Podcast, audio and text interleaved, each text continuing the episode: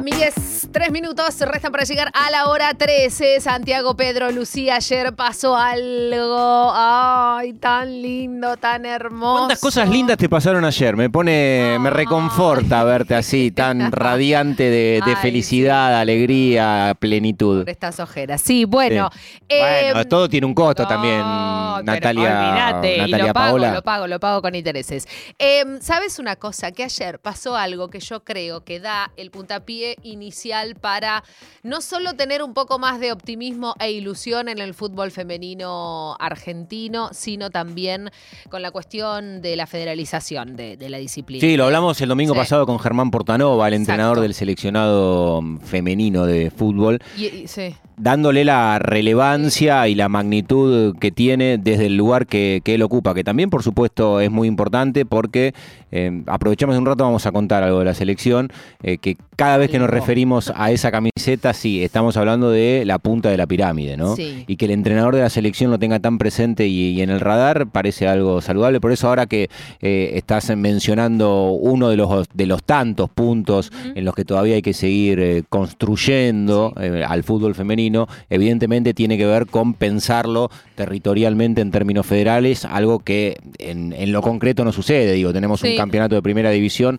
donde solamente está Rosario Central. Bueno, por eso la incorporación de equipos importantes a la estructura de la AFA es quizás de las noticias más significativas Sí, que tuvo el fútbol sin femenino lugar este a año. dudas, sin lugar a dudas, y estamos hablando de Belgrano, que debutó ayer en la C porque enfrentó a Bursaco de, de visitante, ganó con goles de Acevedo por dos, de Reche por dos, de Cisneros y también de la Pepa Gómez este, por dos, 7 a 0. Bueno, tranco, 7 a 0. ¿Cuánto terminó el partido? 7 a 0. 7 a 0. 7 a 0. 7 a 0 frente a San Martín de Bursaco. Y mm, hay. Ahí hay una mujeres- canción. No, no, no, te lo pido que no. Ya canto. Eh, hay mujeres en Córdoba que, mm, a ver, que te la militan, sí, pues claro, eh, que son feministas, bueno, obviamente. Sí. Pero Vas a hablar de Daniela Díaz, la entrenadora de eh, Belgrano. Que pasó hace poquito también. Ta- Pasó hace dos domingos. eh, pero las futboleras organizadas de Córdoba fueron eh, fundamentales sus banderas eh, y también sus estandartes de lucha en relación a lo que veníamos hablando antes, a, a la federalización, pero no solo a la federalización, sino también a jerarquizar desde las ligas provinciales al fútbol local. Sí. Porque cuando estuvo lo de la baja del límite de edad, futboleras organizadas de Sí. Córdoba estuvo ahí. Cuando fue lo de Martina Raspo, también estuvieron Sí, ahora ahí. con una situación también conflictiva con Talleres de Córdoba, ¿no? También estuvieron ahí, ¿no? Digo, y, y hablando de talleres y Belgrano, bueno, ¿qué Sí. tal? Buenas tardes y nos unimos todas y entonces eh, el fútbol eh, termina siendo uno solo. Del otro lado está Juli, ella también es integrante de Futboleras Organizadas de Córdoba. Ayer se llevó muy bien con nuestro gato. Bueno, algo polemiquísimo, que no, no se puede creer. Sí, sí, bueno, estuvimos tomando unos drinks. Qué raro, porque Gio no, no, No, es de, no, de no, hacer. no. Es un gato que cuando Todo entras y, en, contrario. y en términos de tribuna, para volver al bloque anterior, Sube. no hacemos la amistad. No, no hacemos dicen, amistad. No hacemos la no amistad. hacemos- yo la ve- Amistades, bueno, eh, ya tenemos que ir al otro No, bloque. no, basta, por favor. Hola, Juli, ¿cómo va, amiga? Buen día. Buen día, ¿cómo están? ¿Cómo está? ¿Ha, pud- ha podido descansar, Juli, después de la emoción enorme que vivió ayer? Porque yo creo que en el cuerpo de Juli estaba gran parte del cuerpo de Córdoba. Logré dormir, me costó, la verdad, eh, fueron muchas emociones y fue también eso, como representar a todas las que no habían podido viajar y, Claro. y ser todas ellas también. Totalmente. Juli, hablábamos también de, la importancia de, futboleras organizadas de Córdoba y me parece un poco eso, ¿no? Como yo creo que ayer cuando fue el pitido, como me gusta decir a mí, inicial y arrancó el partido, las cosas que te deben haber pasado por el cuerpo también con, con los mensajes, con lo que explotó en, redes en cuanto a la televisación, porque ahora nos vas a contar, un canal de Córdoba también televisó el, el partido y, y lo que siguen siendo las visualizaciones también por streaming. ¿Por qué pasó todo esto con el debut de, las pibas en Belgrano? La verdad que fue un debut histórico, no sabíamos que iba a ser grande, pero la verdad es que nos sorprendimos con el apoyo en redes, que la verdad fue gigante, o sea, el promedio de gente viendo el partido durante todo el partido fue de 1.200 personas. Onda, cuando todavía estaba por em- no había empezado la transmisión y que ya estaba por arrancar, había 800 personas en espera en el canal de YouTube, más la gente que estaba conectada a Sport, que es el canal de Córdoba, que transmitía. Entonces, había mucha gente. En un momento en la transmisión preguntaron desde dónde estaban viendo y China, Estados Unidos, Europa, Brasil, todos los lugares de Córdoba, todos los lugares de Argentina. La verdad que fue una locura, no estaba solo viendo Córdoba. Juli, ahí también se da para, mm, para las jugadoras, lo pienso fundamentalmente, pero para toda la estructura que, rodea al femenino de, Belgrano, algo también muy importante que tiene que ver con lo competitivo, ¿no? Porque de hace un tiempo a esta parte, nosotros en el programa, cada vez que venimos eh, hablando con alguna de las jugadoras, lo hicimos hace poco con, la Pomu Sánchez, mismo con, con Dani Díaz, eh, cuando uno empieza a ver los registros estadísticos de lo que le sucede a este equipo de, Belgrano competitivamente en Córdoba, es muy impresionante, ¿no? Por ver la, la cantidad de títulos, las diferencias diferencia en, los partidos, las goleadoras, como que había un dominio sostenido que imagino que en términos de competencia empezar a tener otro roce, por supuesto, además de todo lo que tiene que ver con lo político, si querés, que es eh, justamente un equipo de, una de las provincias centrales a la hora de pensar el fútbol en el país, compitiendo en el femenino en una categoría de AFA. Pero mismo para ellas poder tener roce con otras jugadoras también debe ser eh, algo evidentemente muy trascendente que les levanta la vara para seguir creciendo. No, es que totalmente, el techo en liga era, ya no había más para ganar, digamos, ya se había hecho de todo, entonces poder competir y también poder competir 45 minutos, que es algo que en Córdoba sigue sin suceder, ¿no? Entonces está bueno poder tener otro roce y poder cruzarse con, con otros equipos y ver qué es lo que pasa en, en el resto de las categorías y salir de Córdoba, es súper importante. Por eso decíamos ayer en la transmisión de que no es Belgrano cuando es Córdoba, digamos, no están representando solo a Belgrano, sino que al fútbol cordobés en su totalidad desde todas las ligas, la liga cordobesa y las ligas del interior también, porque hay muchas de las jugadoras que vienen del, del interior de Córdoba, entonces estamos hablando del interior del interior, que pueden demostrar y aparte al ser televisado pueden demostrar y que todo el mundo las vea, entonces es súper importante. Te pregunto puntualmente por, por una de las jugadoras que mm, sé que tiene una, una idolatría total para aquellos que, siguen la actividad, y es eh, la Pepa Gómez. Y para que aproveche, Juli, para contarnos, si querés y, si podés, pensarla por ahí en, en tres distintos planos, ¿no? La significación y la importancia que tiene. Eh, primero para Belgrano, segundo para el fútbol jugado por mujeres en Córdoba ¿Y por qué no para el fútbol argentino? Pero tenemos programa hasta las 2 de la tarde, no le va a alcanzar una hora, querido. Qué desubicado esta pregunta. nosotros decimos de que la Pepa es nuestra primera ídola pirata y eso es absolutamente cierto. Es para Belgrano representa, es la capitana histórica, le decimos capitana eterna. Juega en Belgrano desde el 2005, digamos, es nuestra 10 y a la vez para el, el resto de las jugadoras también es emblema. Aparte tiene una humildad y una grandeza en su metro cincuenta, toda chiquitita, es enorme. Y ayer me ayer veía cuando después entré a ver en redes como qué había sucedido, porque en el partido quise disfrutarlo y no darle tanta bola. Y, y había un tweet que la Pauli Gramalia, eh, que ex talleres, digamos, ahora jugando en la UAI, eh, comparte el tweet de Belgrano donde con la foto final y pone si la Pepa está feliz, todos estamos felices. Entonces, la, la representación de la Pepa para el resto del fútbol cordobés es súper importante. Entonces, bueno, si la Pepa está feliz, todos estamos felices.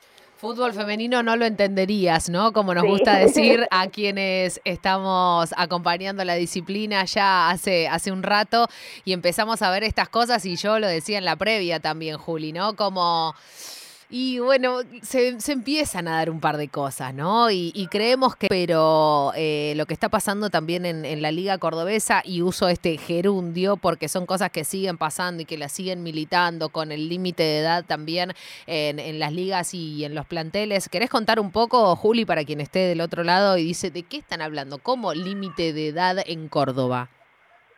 Sí, bueno, hay un conflicto ya lleva bastante tiempo de que la liga quiso bajar el límite de edad con futboleras y con un par de acciones que eso se frene, abrir una mesa de diálogo, fue bastante trabajoso ese tema.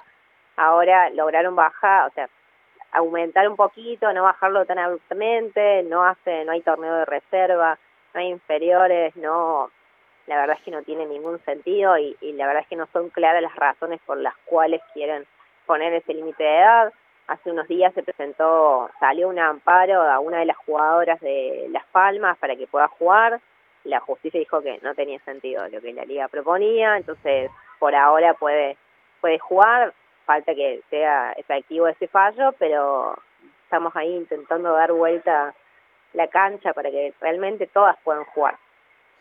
Juli, me, gustaría que nos cuentes, eh, porque, porque estuviste obviamente muy cerca del plantel, cuestiones que tienen que ver con, la logística, no solamente de lo que pasó este fin de semana con las jugadoras del plantel de Belgrano que vinieron a jugar ante San Martín de, Bursaco en la primera fecha, sino, va, no en la primera fecha, sino en el primer viaje que hacen. Exactamente, hacia Buenos Aires, sino para ver cómo está planificada la, logística o, o qué ves vos, y lo quiero poner en este marco para algún desprevenido. Hace dos años y medio, por ejemplo, el seleccionado, el seleccionado, la selección femenina de fútbol iba a jugar a Uruguay y tenían que dormir arriba de un micro. Digo, esto pasó hace nada. Cuando mirás por el retrovisor, claro, está eh, ayer, ¿no? Y, hoy vemos que Belgrano eh, asume un, compromiso importante que es competir en la primera C, sabiendo que desde el punto de vista logístico, cada dos semanas va a tener que hacer un viaje a, Buenos Aires. Por eso quiero aprovechar a Juli para que nos cuente cómo se planificó este primer viaje, cuánto antes salen, si hacen noche o no en Buenos Aires, si vuelven enseguida después del partido, más o menos cómo, cómo se arma eh, esta historia que también es nueva para Belgrano. Bueno, eh, fue, bueno, este fue un primer viaje así piloto, digamos, porque igual ya en febrero me parece hubo un viaje de amistosos con Lanús y con San Lorenzo donde fue más o menos esa misma dinámica. Se sale a medianoche desde el predio de Belgrano en Villa Esquiú, se viaja toda la noche, se llega al estadio, se desayuna y ya arrancan a cambiarse, a prepararse, se juega, se termina de jugar, se almuerza Ayer se almorzó con, con los jugadores de Bursaco, ahí una especie de tercer tiempo, y se pega la vuelta y se llega de nuevo a Córdoba a medianoche. Son 24 horas de estar en el colectivo, jugar en el colectivo de nuevo. Es súper desgastante. Eh, está bueno que lo expliques también para entender desde el punto de vista competitivo que Belgrano, todos los partidos que juegue en Buenos Aires, van a salir a jugar habiendo pasado la, noche, y dormido en el, en el, bondi. generalmente, ¿no? Que desde el punto de vista de la competencia no se notó mucho, ¿no? la verdad que no se notó mucho. Capaz ahora es la cábala, van a dormir hasta cinco minutos antes de que arranque el partido. No, pero digo, también está bueno, Juli, como para entender eh, un poco más y empezar a ampliar también la, ¿no? Eh, cuando hablamos del fútbol femenino y no quedarnos solo. Y no es una cuestión, no estamos romantizando ni nada de eso. Estamos describiendo una situación que vive hoy el fútbol femenino de la primera C, como lo vive también Córdoba, y que quizás todavía no hay un billete disponible para que vengan, se hospeden dos días, se puedan descansar, eh, lo que sea, y después jugar. Eh, Bondi se llega, se desayuna, se juega, almorzamos. En ese, ese, tercer, ese tercer tiempo, así se dice, me parece fundamental, eh, Juli. La idea es poder mantener ese, ese espacio después de cada partido. Yo creo que sí, es la idea. La verdad es que ayer eh, pasó algo y fue que cuando las chicas llegaron al vestuario había un cartel diciendo bienvenidas AFA, pirata, las estábamos esperando. Ay, voy a llorar de la emoción. Qué lindo. ¿Y el cartel lo había puesto la gente de San Martín de Bursaco? Exactamente, estaba pegado en la puerta del vestuario. Entonces, nada, la verdad que nos hacen sentir eh, súper felices y, y agradecidas de poder estar ahí. La verdad es que nosotros esperamos que cuando los equipos que viajen a a Córdoba, nada, también recibirlos con lo mejor que podamos. pónganse a hacer cartelitos, Juli. Eh, eh, ¿Están averiguando ya, Juli, cuándo, cómo va a ser el tema de, retorno del público o, todavía ni está en el radar para, para ir a ver a...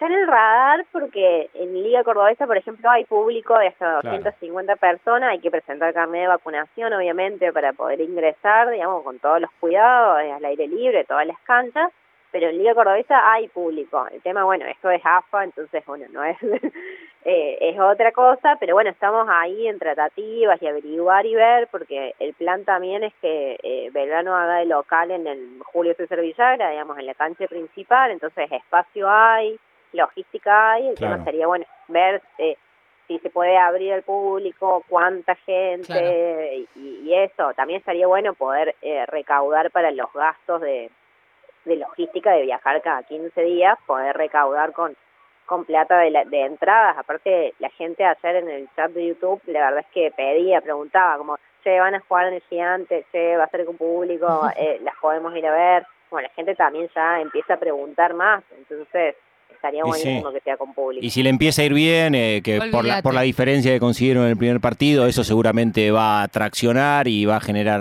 eh, ansiedad, expectativa. Acá en este espacio somos de Verano de Córdoba, eh, eso está claro. Ah, ya estás Sí. generando un kilo. No, no, y bueno, pero, pero es así. ¿Hace cuánto venimos hablando del femenino de Belgrano? Muchísimo, la verdad, muchísimo. de- Daniela Díaz y la Pomu Sánchez son casi, Sí. no te digo columnistas, pero bueno. No, no, columnistas es un montón, pero la POMU fue una de las primeras entrevistas de las que primeras en entrevistas que hicimos, sí, claro. sí, sí, bueno, sí. y la verdad que cuando les va bien nos ponemos contentos. Muy si decimos otra cosa, Muy estaríamos, contentos. estaríamos faltando a la verdad. Sí, Ayer no se tomó Fernet, pero bueno, el Fernet se, to- se tomará en Córdoba entonces, Juli, ¿qué decís? Sí, la- los esperamos allá, la verdad es que, bueno, yo les dije ayer cuando andaba en su casa, de que si pueden ir a ver un partido cuando jueguen las chicas acá, la verdad es que lo van a disfrutar, no se van a arrepentir.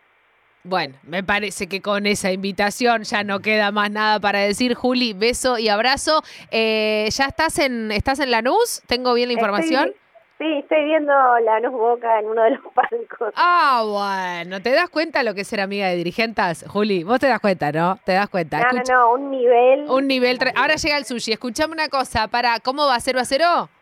Va a 0 0. 0 a 0, perfecto. Empezó a la 1, 14 minutos de Boquita Lanús, Lanús Boca. Gracias, Juli, te mandamos beso y abrazo. Abrazos grandes. Beso, Chau, beso. chau, chau. Estábamos hablando con Juli, una de las representantes también de futboleras organizadas de Córdoba, porque pasaron cosas. Belgrano debutó en la C, decíamos, enfrentó a Bursaco de visitante, ganó con goles de Acevedo, por dos Reche, por dos Cisneros, y obviamente la Pepa también metió dos pepitas. 7 a 0 se impuso Belgrano frente a San Martín de Bursaco. Ojalá sea el puntapié inicial también de muchísimo más en relación a la federalización del fútbol femenino.